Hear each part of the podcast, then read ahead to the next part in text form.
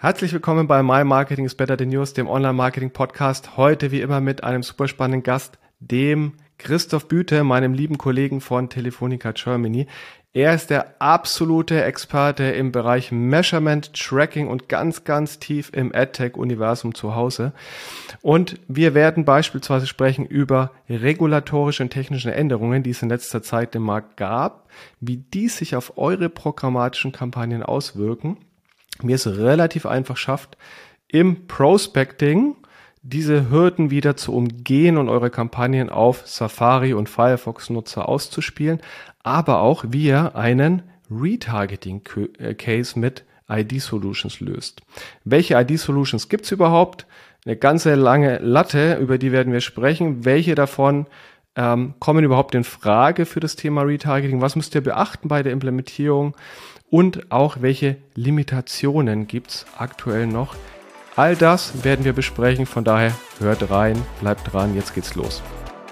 Digitales Marketing bedeutet nicht nur Werbekontakte einzukaufen, sondern auch Werbung intelligent und personalisiert anzusteuern. Dabei liegt der Fokus immer stärker auf den Nutzerinnen. Gleichzeitig müssen Unternehmen trotz veränderter Rahmenbedingungen und schnellem Wandel die Effizienz im Marketing unablässig heben und up-to-date bleiben. Daniel Distler spricht mit führenden Online-Marketing-Experten über deren Strategien und zeigt Schritt für Schritt, wie gutes Online-Marketing funktioniert. Herzlich willkommen zum My Marketing is Better Than Yours, dem Online-Marketing-Podcast. Hallo Christoph, schön, dass du dabei bist. Stell dich doch netterweise einmal unseren Zuhörerinnen und Zuhörern vor. Wer bist du, was magst du? Ich weiß es schon, die Leute da draußen nicht, deswegen, genau, erklär mal kurz, was du magst. Ja, moin Daniel. Ähm, danke für die Einladung, auf jeden Fall. Ähm, genau, ganz kurz zu mir. Also in der jetzigen Position bin ich bei Telefonica und kümmere mich um alles, was in irgendeiner Art und Weise mit der Zukunft ohne Cookies zu tun hat. Ähm, sei es das Retargeting, das Targeting, Measurement Attribution, da gibt es viele Möglichkeiten, wie wir in Zukunft auch ohne Third-Party-Cookies irgendwie arbeiten können und äh, genau das arbeite ich gerade heraus. Ähm, zuvor war ich auf Publisher-Seite, habe quasi auch die Seite kennengelernt. Die haben ähnliche Probleme wie die Advertiser jetzt. Sie müssen halt äh, Möglichkeiten mhm. liefern, auf die wir irgendwie äh, segmentieren können. Ähm, davor war ich auf Agenturseite, habe auch getradet, äh, hauptsächlich für, für, ähm, für Autokunden. Und ironischerweise war ich davor bei einem Publisher, der nennt sich Ad Audience. Ich weiß nicht, ob du den noch kennst, Daniel. Nee. Ähm, Ad Audience war eine Joint Venture von verschiedenen Vermarktern, auch größeren Vermarktern. Ich glaube, Seven One, IP, Gruner und Ja, OMS. Und ähm, das, was sie damals angeboten haben, was die besonders gemacht haben, war das Targeting Publisher-übergreifend ähm, und auch FC-übergreifend. Das heißt, das war das Angebot, was die damals an den Markt gemacht oh, haben. Okay. Mit dem Einzug von Programmatic war es natürlich ein bisschen obsolet, ja, ähm, ja. sie sich dann irgendwann aufgelöst haben. Und jetzt sind wir wieder an der Stelle, wo wir Möglichkeiten suchen, wie wir Targetings Publisher-übergreifend machen können, ohne, ohne einen Cookie. Also quasi wir, der Kreis schließt sich langsam. So, das ist so das Schöne, alles kommt wieder, äh, genauso wie die Schlaghosen die, jetzt offensichtlich auch wiederkommen. ähm, ja, lass uns mal ein bisschen genau in dieses Thema reingehen, weil also es, die Veränderung im Markt die ist ja gerade immens. In den letzten zwei Jahren gab es ja sowohl von der regulatorischen Seite ganz, ganz viele Änderungen, als auch von technischer Seite, insbesondere bei den Browsern oder auch ähm, bei äh, Mobile IDs. Sag doch noch mal ganz kurz, wie ist dein Eindruck und was sind so die, die größten Änderungen, wo du sagst, okay, da muss man jetzt wirklich mal reingehen, sowohl als Advertiser als auch auf, auf Publisher und sich dem Thema stellen? Ja, ich glaube, also genau hast du schon gesagt, eine Herausforderung ist auf jeden Fall die regulatorische. Ähm, mit DSGVO haben wir neue Pflichten und Rechte bekommen, wenn es um den Umgang mit personenbezogenen Daten geht. Das TTDSG hat sich ebenfalls nochmal ähm, gemeldet oder war, glaube ich, ist auch, glaube ich, neu, hat sich neu entwickelt, quasi oder weiterentwickelt, wo es auch darum geht, wie wir eigentlich Daten sammeln können, was brauchen wir denn eigentlich, um Daten sammeln zu können. Also wie sieht das technisch aus? Können wir es über einen Cookie machen? Ähm, Gibt es andere Identifier, mit denen wir es irgendwie machen können, andere Technologien? Ähm, das hat sich geändert. Und da geht es ja auch nur, nur, um das Regulatorische. Wenn man dann mal überlegt, dass selbst wenn wir beispielsweise den Consent haben, also die Erlaubnis des Nutzers haben, wir dürfen ihn tracken, wir dürfen seine Daten zu dem Zweck ja. mit dem und dem teilen, dann kommt ja noch das Technische. Also dann kommt ja noch ein Apple dazwischen und sagt, ja, ist okay, aber eigentlich hätte ich auch noch gerne einen Consent und wenn der Consent nicht gegeben ist, dann wird deine IDFA genullt. Das heißt, du kriegst gar keine Informationen mehr über den Nutzer. Ja. Es sei denn, er gibt quasi mhm. nochmal den spezifischen Apple-Consent. Zumindest im, im Mobile-Universum, ne? aber im Browser ist ja trotzdem ausgeliefert. Das heißt, nach 24 Stunden ist zumindest für den First-Party-Cookie spätestens Schluss und der Third-Party-Cookie ist ja eigentlich schon weg. Genau, da haben wir, genau, das ist auch technisch von Apple, also quasi, dass es ähm, auch, auch im Browser nicht mehr die, in Safari nicht mehr die Möglichkeit gibt, äh, Third-Party-Cookies zu setzen und ja. zu lesen. Ähm, aber neben Apple ist ja auch Firefox, die das machen. Das ja. heißt, es sind mittlerweile, also ein Großteil der Webnutzer können wir eigentlich nicht mehr, nicht mehr adressieren, beziehungsweise messen oder beziehungsweise Erfolge anhand, anhand des Verhaltens der Nutzer messen. Das Spannende an der Diskussion, wie ich es immer wahrnehme, ist, es würde mal darüber gesprochen, ja, wir werden ja ein Problem kriegen, weil wenn dann Google auch noch den Stecker zieht, also Stichwort Third-Party-Cookies, dann müssen wir uns jetzt mal überlegen, wie wir damit umgehen. Ich meine, de facto ist es ja seit zwei Jahren der Fall, also ist jetzt nichts Neues. Das heißt, äh, so ein bisschen Ignoranz der Realität würde ich es fast schon nennen. Ähm, und eigentlich hätte man sich, zumindest als Advertiser, also jetzt auch wir als Telefoniker, haben schon mindestens seit zwei Jahren damit beschäftigen müssen, wie man damit umgeht und auch Lösungsmöglichkeiten finden, wie man zum Beispiel auf Safari ja die Nutzer doch noch einigermaßen sauber ausspielt oder halt zumindest so ausspielt, dass, ähm, dass die auch noch mit Media tangiert werden. Ähm, wie ja. ist da deine Wahrnehmung, wenn du dich mal so umschaust oder auch, oder auch Konferenzen ja. dann äh, wahrnimmst, wie, wie da das Thema gespielt wird? Ja, das ist eigentlich, eigentlich ganz witzig, weil es gibt ja genau Messen und dann hast du auch jedes Jahr so ein Buzzword eigentlich, was was ja. umgeht. Also irgendwann war es mal Mobile First und sowas. Und dann ging es natürlich auch irgendwann um die Cookies und dann hat Google gesagt, ja komm, nee, aber 22 ist auch wirklich, wirklich dann auch Ende und dann unterstützen wir die wirklich auch nicht mehr. So, dann ist aber so Google vielleicht noch keine richtige Lösung gehabt. Dann haben sie gesagt, komm, dann machen wir noch ein Jährchen ja. länger. Und dann sagt der Markt, da hat man richtig gemerkt, wie sich der Markt so ein bisschen zurücklehnt. Sagt so, ja gut, wir haben jetzt ja noch ein Jahr. Dass wir aktuell, also zumindest ähm, Zahlen, die ich kenne, irgendwie 40 Prozent nur noch messbar sind, ist erstmal egal. Solange Chrome halt noch da ist und wir noch ein bisschen um die plattformübergreifende Technologie Cookie haben, äh, nutzen wir sie auch. Wobei ich auch sagen muss, jetzt in den letzten ähm, Monaten Vielleicht auch im letzten Jahr hat das schon ein bisschen zugenommen. Also zum Beispiel, ich habe auch viele intensive Gespräche geführt mit, mit äh, ja. anderen Publishern, mit, mit Advertisern auch, aber auch vor allem mit, mit keine Ahnung, ID-Lösungen, mit Data Clean Rooms. Also es mhm. geht schon ein bisschen.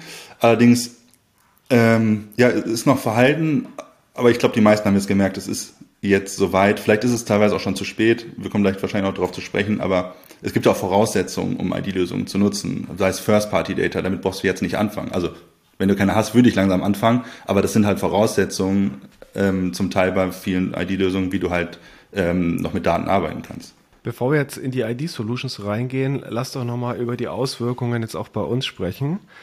Ähm, und das werden jetzt mit Sicherheit auch nicht die Auswirkungen nur bei uns sein, sondern wahrscheinlich kämpft jeder da draußen mit ähnlichen Problemen, hat es nur vielleicht noch nicht in der Tiefe analysiert. Ähm, was haben wir gesehen? Genau, also das, was wir auf jeden Fall sehen, ich habe es gerade schon gesagt, wir haben nur noch 40 Prozent ähm, Inventar oder 40 Prozent der Nutzer, die wir irgendwie messen können. Das heißt, uns fehlen erstmal schon ganz viele Messwerte. Die Messwerte brauchen wir für Attribution. Die Messwerte braucht das, ähm, das Einkaufssystem, eine DSP oder auch, ja. auch ein Facebook Business Manager, um ja. optimieren zu können. Das heißt, da fehlt uns auf jeden Fall schon mal eine, eine, eine Anzahl an Daten, die uns eigentlich äh, unser Setup äh, optimal aufstellen lassen. Ähm, und der zweite große Punkt ist meiner Meinung nach das Targeting. Also mhm. Es ist immer so eine Wording-Sache. Das Prospecting, sage ich mal, das Identifizieren von Nutzern, die noch keine O2 blau.de Kunden sind. Ähm, was, was in, in der Vergangenheit viel auf, auf Third-Party-Data beruht hat, das Identifizieren, ähm, aber auch das Retargeten von Nutzern, die mhm. bei uns auf der Webseite waren. Das sind sehr spannende Nutzer. Die waren auf der Seite, haben nicht konvertiert, sind keine O2-Kunden. Das sind eigentlich genau die, die ich natürlich auch wieder ansprechen möchte. Und diese drei Cases sind, ähm, ja, sind halt in Gefahr aktuell, beziehungsweise werden vor allem durch Third-Party-Cookies ähm, ähm, umgesetzt und dafür brauchen wir halt Lösungen. Und das sehen wir halt bei Telefonica auch. Unscharfe Attribution und halt Systeme, die nicht richtig optimieren können oder falsch optimieren, in Anführungsstrichen, weil sie halt nicht die Daten haben, die sie brauchen, um die richtige Entscheidung zu treffen. Attribution ist ja nochmal ein komplett eigenes Thema, auch recht komplex und gibt es unterschiedliche Lösungsmöglichkeiten, die man da gerade irgendwie angehen kann. Ich glaube, wir haben jetzt einen Weg gefunden, ob das der beste ist, sei da mal dahingestellt, ähm, in Richtung Media Mix Modeling zu gehen und das zu kombinieren mit einem MTA. Ähm, lass uns mal lieber über das Thema Media-Einkauf sprechen, weil dort haben wir ganz gezielt ja wirklich genau das gesehen, dass die DSP eben Safari-Nutzer nicht mehr wirklich einkauft. Also sprich, das Spending auf Safari-Nutzern signifikant zurückgegangen ist, weil eben die positiven Signale fehlen mittlerweile und die Conversions nicht mehr äh, zurückermittelt werden können. Ähm, aber dafür gibt es ein relativ einfaches Rezept, das eigentlich jeder da draußen anwenden kann und das wir auch angewendet haben, genau. Also quasi ein eigenes Line-Item für, für Safari-Nutzer anlegen. Ja. Ja. Genau, das geht im Prospecting, geht das. Aber wenn ich über Retargeting äh, nachdenke, geht's halt gar nicht, weil wir können ja kein Geld ausgeben, wo wir keinen Nutzer wiederfinden können im Retargeting. Das heißt, Safari Retargeting ist auf Cookies einfach nicht möglich. Ich weiß nicht, wahrscheinlich gibt's da noch zwei, drei Impressions, die da, die da getradet werden, aber theoretisch ist das unmöglich. Und das ist natürlich ein Riesenproblem, weil gerade Retargeting, ähm, wenn es um Conversions geht, natürlich deutlich performanter ist als ein Prospecting.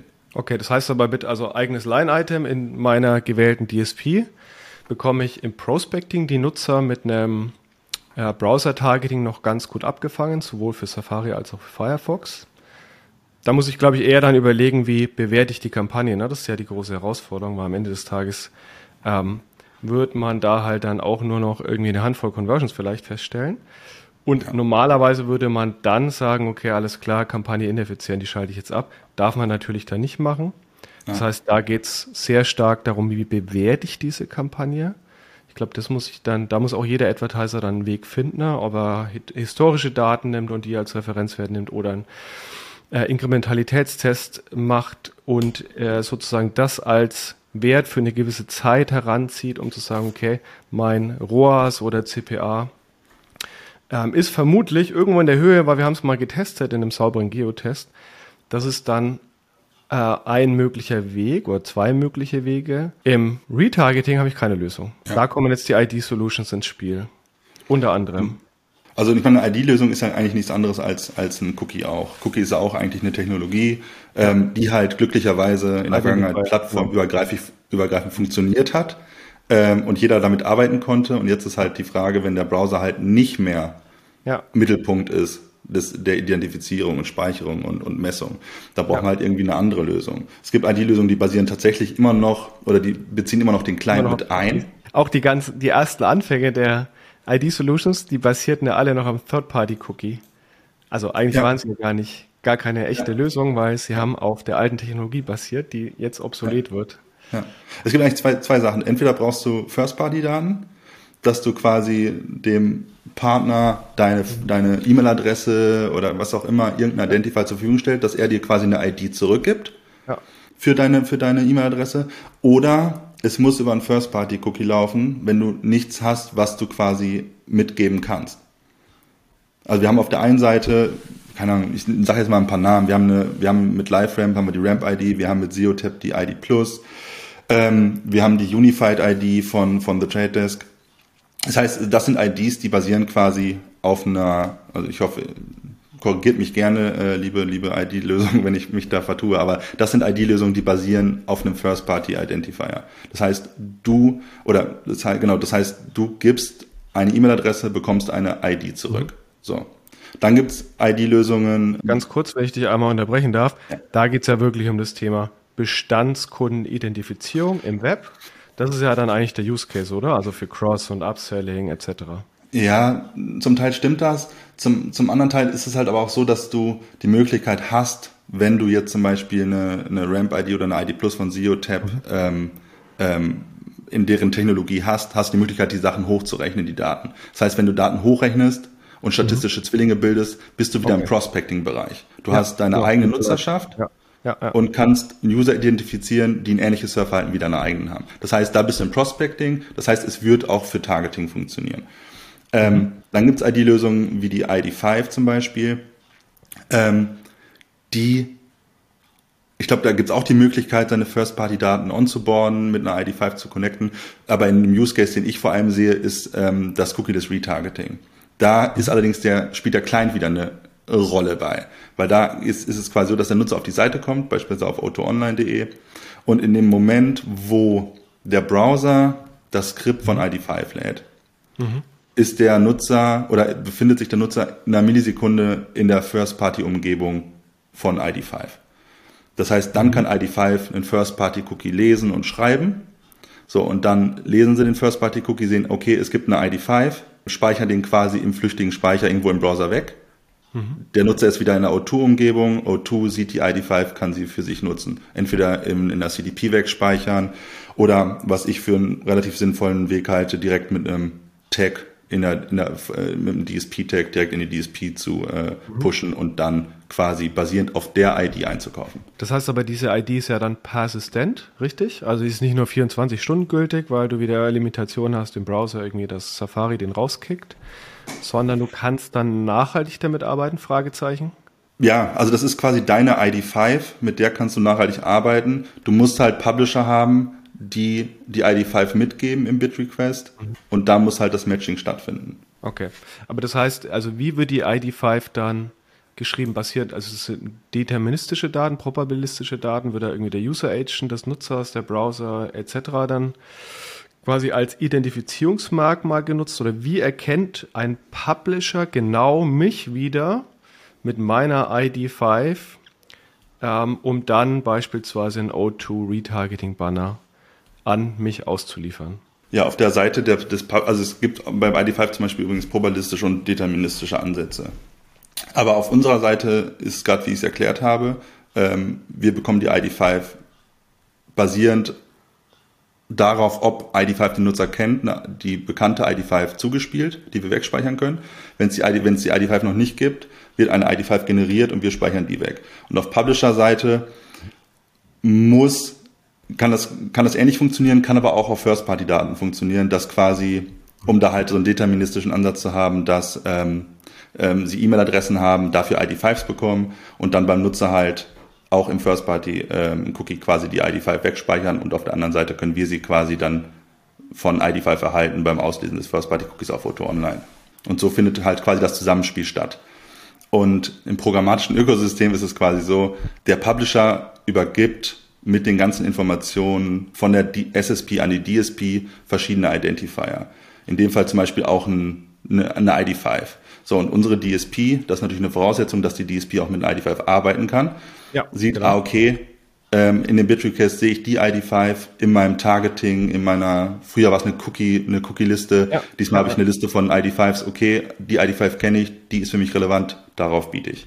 Das wäre auch eine meiner Fragen gewesen, ne? was muss ich jetzt als Advertiser eigentlich berücksichtigen? Das heißt, ich brauche eine DSP, das ist schon mal auf jeden Fall ein erster relevanter Schritt, die in dem Fall die ID5 unterstützt.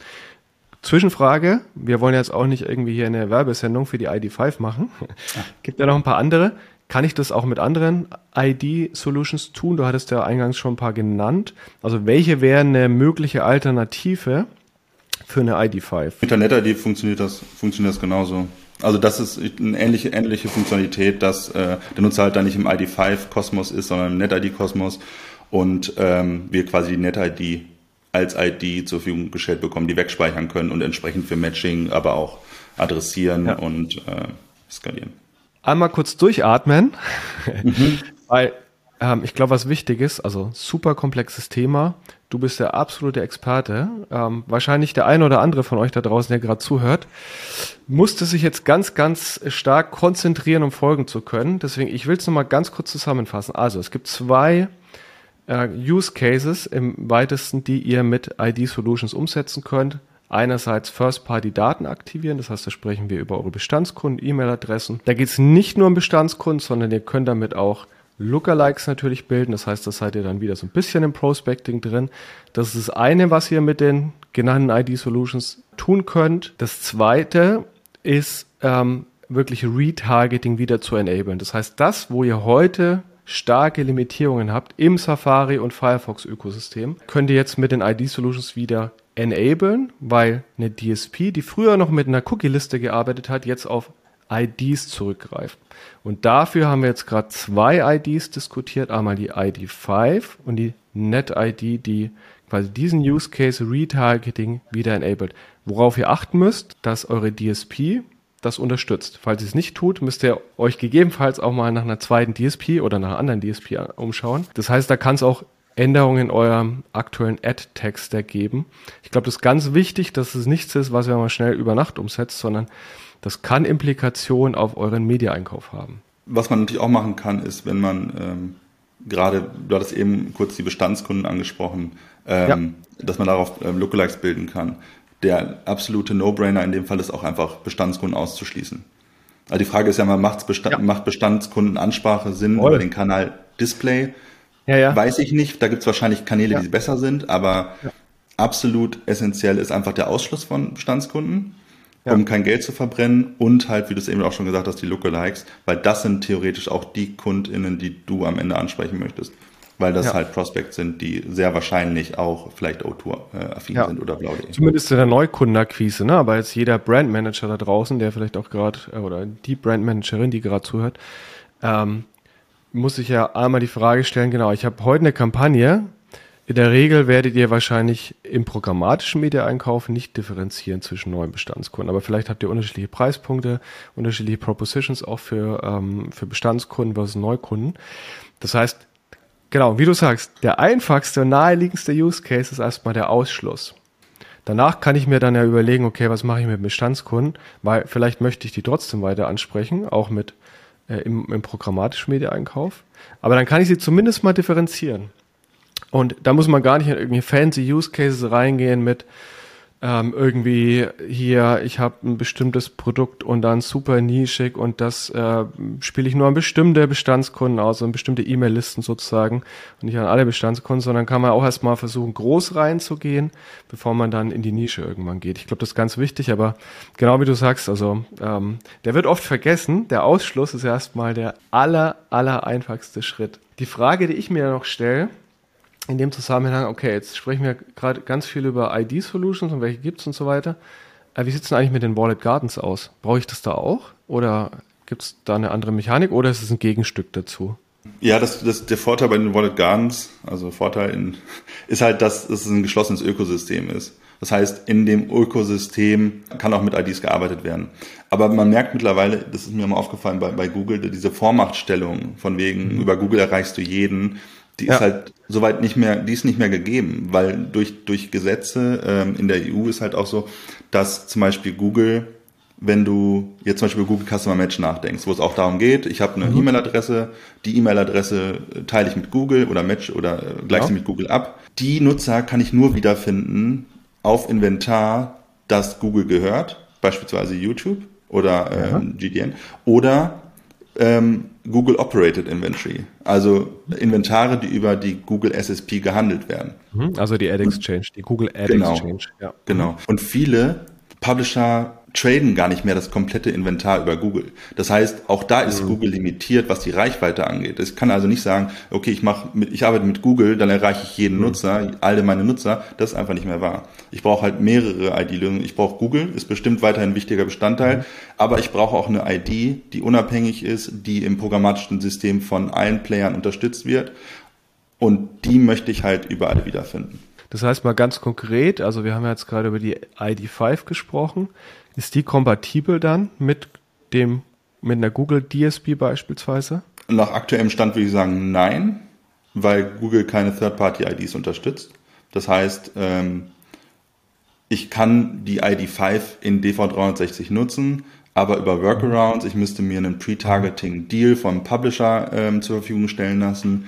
Und wenn ich dann FC setzen wollen würde, würde der FC aber auch nicht auf einer ID5 basieren, sondern wieder auf einem Cookie. Das heißt, ich wäre gar nicht cookieless.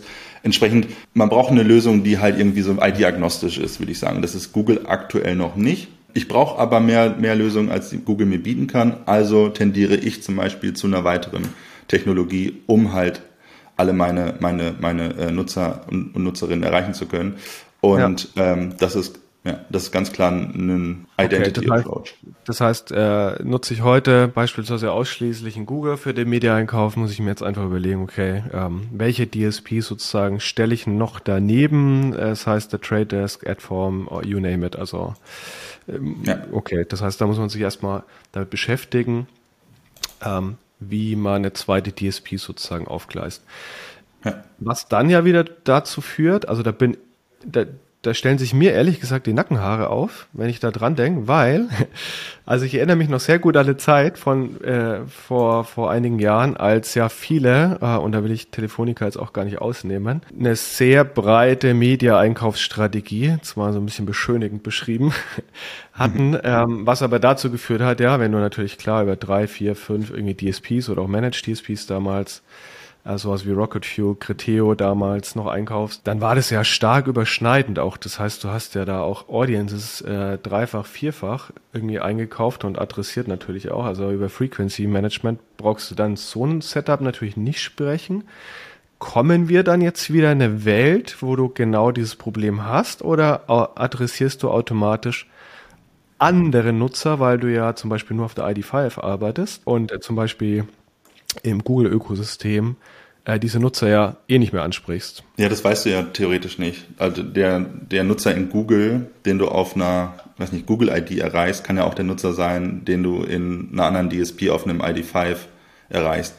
Das heißt, ich glaube, das Problem kannst du damit nicht lösen. Du kannst aber relativ trennscharf ähm, die, die Retargeting oder Targeting-Budgets auf zwei Technologien aufteilen. Mhm. Ich meine, Stand jetzt, wenn ich jetzt eine zweite DSP hätte, wäre mein erster Schritt, da alles zu machen, was mit, was mit Safari zu tun hat. Erstmal ein Retargeting, mhm. dass ich überhaupt meine Nutzer ähm, im Safari retargeten mhm. kann. Und Firefox, oder? Also macht Bitte? es Sinn, beide mitzunehmen. Also Firefox und Safari, sage ich. Achso, ja, Entschuldigung, sorry. Ja, ja selbstverständlich. Ich habe gerade nur ja. überlegt, wo, wo wir jetzt gerade die, die größte Nutzerschaft haben, das ist halt Safari. Ja. Aber du hast vollkommen recht, natürlich Firefox und Safari. Ähm, das wieder messbar adressierbar zu machen. Das gleiche aber auch für für, für, für, für den Prospecting-Teil, ähm, mhm. da auch wieder, wieder Messbarkeit reinzubringen, ähm, sodass du die Attribution auch wieder ein bisschen verfeinern kannst und auch genau sagen kannst, es macht Sinn, mhm. so und so viel Geld mhm. Safari äh, zur Verfügung zu stellen, weil hinten rauskommt die und die Conversion, was aktuell tatsächlich geraten ist, würde ich sagen, oder her, hergeleitet. Mhm. Ähm, und da kannst du halt mal wieder ein paar Zahlen dran schreiben. Und das wäre so meine, meine erste Idee, wie man das trennscharf aufbauen kann. Das hört sich jetzt alles relativ gut an, zumindest im Vergleich zu dem, wie viele Advertiser wahrscheinlich gerade unterwegs sind, nämlich dass sie wichtige Nutzer gar nicht adressieren im Media-Einkauf. Ähm, aber es gibt ja bestimmt ein paar Limitationen. Welche sind das? Ja, wenn es um ID-Lösungen geht, ist die erste Limitation oder Limitierung eigentlich immer ähm, die Reichweite. Also ich meine, wir haben verschiedene, ja. es gibt verschiedene ID-Lösungen am Markt und jeder Publisher hat so sein, seine eigene Idee, wie, wie sie es machen wollen. Nee, ich würde gerne mit LiveRamp arbeiten, ich arbeite lieber mit der ID5, ich lieber mit SEOTap.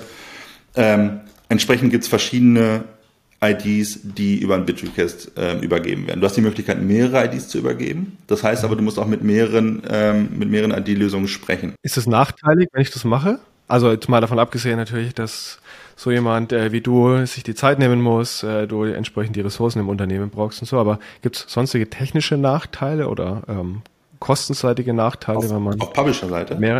Nee, also mehr, wenn man mit mehreren ID-Solutions spricht oder ähm, genau, also natürlich wollen die auch Geld verdienen. Ich, wenn ich jetzt mich auf Publisher-Seite, ähm, ich mich mal hineinversetze, dann ähm, ist es technisch, glaube ich, gar nicht so schwer. Es gibt Identity Libraries, worüber du quasi relativ einfach äh, eine ID mit übergeben kannst im Bitrequest.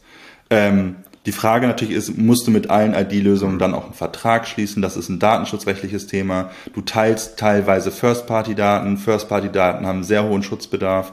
Das heißt, es dauert, bis das alles, alles mhm. äh, freigegeben ist, gerade bei deutschen Publishern, weil die ja noch relativ konservativ äh, unterwegs sind. Genau, und dann entscheidet man sich vielleicht für eine ID-Lösung, übergibt diese ID mit im Bitrequest, ist aber vielleicht gar nicht die ID, die der Advertiser irgendwie verfolgt. Also wenn ich jetzt mhm. sage, ich möchte mit der Universal ID von ID5 mhm. arbeiten und meine größten Publisher haben sich aber gesagt, nee, also ich übergebe mhm. im Bitrequest aber eine Net-ID, dann habe ich ein mhm. Problem, mhm. weil die beiden nicht matchen. Deswegen, deswegen ist die Frage, ähm, also, oder nicht die Frage, deswegen ist eine Limitierung ganz klar die Reichweite. Und da muss ich irgendwas tun, damit, ähm, ja. damit wir auch wieder skaliert Kampagnen ausliefern können, basierend auf IDs. Ja. Ich habe eine Zahl von der DSP gehört, ja. dass mittlerweile 80 Prozent eine First-Party-ID mitgeben im Bitrequest. Das heißt, es ist schon eine relativ große Reichweite vorhanden, aber die ist halt noch ein Stück weit ähm, heterogen, äh, weshalb vielleicht die Reichweite noch nicht gegeben ist, die wir brauchen, um eine wirkliche Alternative zum First, äh, zum, zum Third-Party-Cookie zu haben. Mhm. Das heißt, was muss im Markt passieren, damit wir dahin kommen, dass die Reichweite steigt oder dass die Heterogenität vielleicht abnimmt? Weil also ist es ein Konsolidierungsprozess oder äh, schaut man da jetzt als Advertiser quasi zu, wie der Markt sich so die nächsten zwei, drei Jahre entwickelt und kann eigentlich gar nichts tun? Ja, ich meine, als Advertiser haben wir, haben wir natürlich die, die Taler in der Tasche. Ähm, und man kann ja auch sagen, wir nutzen die ID, wenn du mhm. partizipieren möchtest an dem Media-Einkauf, dann musst du die ID unterstützen. Und wie gesagt, es ist technisch nicht so aufwendig, mehrere IDs zu übergeben und am Ende, glaube ich, wird es auch darauf hinauslaufen. Ja. Die Frage ist halt, ob man für jede ID dann auch bezahlen muss ähm, als Publisher, weil das, das kann dann teuer werden. Aber ähm, theoretisch ist es möglich, alle möglichen IDs mit zu übergeben. Und ich glaube, das sollte ein Publisher auch machen. Keine Ahnung, vielleicht acht oder zehn, ähm, sodass sie quasi bei jedem Bitrequest auch die Möglichkeit haben, dass irgendeine DSP da ist, die darauf bietet. Abschließende Frage an dich. Was mache ich jetzt als Advertiser, wenn ich noch keine ID-Solution äh, eingekauft habe, beziehungsweise mich für noch keine entschieden habe? Aber mhm. jetzt irgendwie mich morgen hinsetze und feststelle, verdammt, ich habe ja genau das Problem, das irgendwie der Christoph und der Daniel mir gerade beschrieben haben, nämlich ich adressiere irgendwie fast keine Safari-Nutzer mehr und Firefox-Nutzer mehr. Was mache ich dann zuerst? Ja, ich würde erstmal gucken, ob ich, ob ich First-Party-Daten habe, weil wenn nicht, dann schränkt das schon die Auswahl relativ stark ein. Dann würde ich mich mit, ich, ich nenne sie jetzt mal unabhängige ID-Lösungen wie äh, NetID oder ID5 zusammensetzen. Ähm, und den Umweg über einen First-Party-Cookie gehen, sodass ich quasi zumindest ähm, Cookie-less Targeting fabrizieren kann. Das wäre so mein, glaube ich, mein erster Schritt. Genau, und das Implementieren selber ist dann auch nicht mehr, ist dann auch nicht mehr so schwer. Dann muss natürlich dann dein Tech-Stack angucken. Habe ich eine DSP, die die auch unterstützt, die IDs? Ähm, wenn nicht, wird das noch ein längerer Weg. Wenn ja, glaube ich, dann kann das schnell gehen. Was man natürlich nicht vergessen darf, ist immer noch der, der Datenschutz, der dahinter steckt, ähm, der natürlich auch nochmal Zeit kostet. Dem musste man sich beschäftigen. Aber das wären, glaube ich, so meine ersten, meine ersten Ansätze, um in dem Fall Cookie-less Retargeting zu machen. Also wirklich von Nutzern auf der Seite, die ich nicht kenne, von dem ich keinen Identifier habe. Wenn es um Bestandskunden geht, da habe ich halt andere Möglichkeiten, wie ja. ich da, wie ich da äh, vorgehe. Wahnsinnig spannendes Thema, aber auch komplex. Ich hoffe, ihr seid jetzt nicht komplett erschlagen. Abschließende Frage an dich, Christoph, genauso wie all meinen anderen Gästen, auch an dich die Frage, wen aus der Branche würdest du gerne einmal persönlich kennenlernen? Äh, Branche kannst du natürlich auch weiterfassen, das Tech-Universum als Ganzes vielleicht nehmen.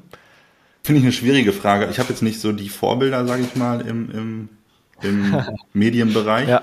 Ähm, wenn ich mich entscheiden müsste, würde ich mich, glaube ich, für Martin Sorrell entscheiden, weil ich es einfach cool finde, dass jemand aus der Branche zum Sir geschlagen wird.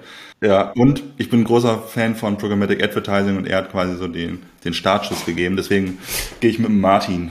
Welches Unternehmen hättest du gerne gegründet, wenn du nochmal 20 Jahre oder 10 Jahre irgendwie zurückgehen könntest? Ich glaube, ich würde nicht so weit zurückgehen ähm, und ich würde mich für Too Good To Go entscheiden weiß nicht genau, ob es das in München gibt, aber es ist quasi eine Plattform, die Angebot und Nachfrage zusammenbringt, wenn es darum geht, ähm, Fuß, äh, Food ah. Waste ähm, zu verhindern. Das heißt, es gibt Tankstellen, Bäckereien, Restaurants, die können quasi Sachen anbieten, die abends noch übrig sind. Und auf der anderen Seite hast du die, äh, die Leute, die daran interessiert sind, zum vergünstigten Preis genau diese ähm, Lebensmittel zu kaufen. Und das finde ich eine ganz coole Idee. Ähm, und ich glaube, da hätte ich Spaß dran gehabt. Spannende Antwort. Hatten wir so auch noch nie und vor allem auch eine extrem sinnvolle Plattform dementsprechend. Christoph, super, dass du dabei warst. Ähm, ich hoffe, wie gesagt, da draußen, ihr konntet folgen. Falls nicht, hört euch die Folge einfach zweimal an. Oder aber geht auch gerne auf den Christoph zu. Äh, die, sein LinkedIn-Profil werden wir in den Show Notes einmal verlinken. Wenn ihr den Kanal noch nicht abonniert habt, wie immer, Einmal die Aufforderung, macht es doch jetzt, weil dann kriegt ihr auch jeden Montag die neue Folge automatisch reingespült und eine Notification dazu und auch gerne liken. Wir sind jetzt raus. Christoph, nochmal vielen Dank an dich für deine Teilnahme. Ich danke dir, Daniel. Macht's gut. Ciao.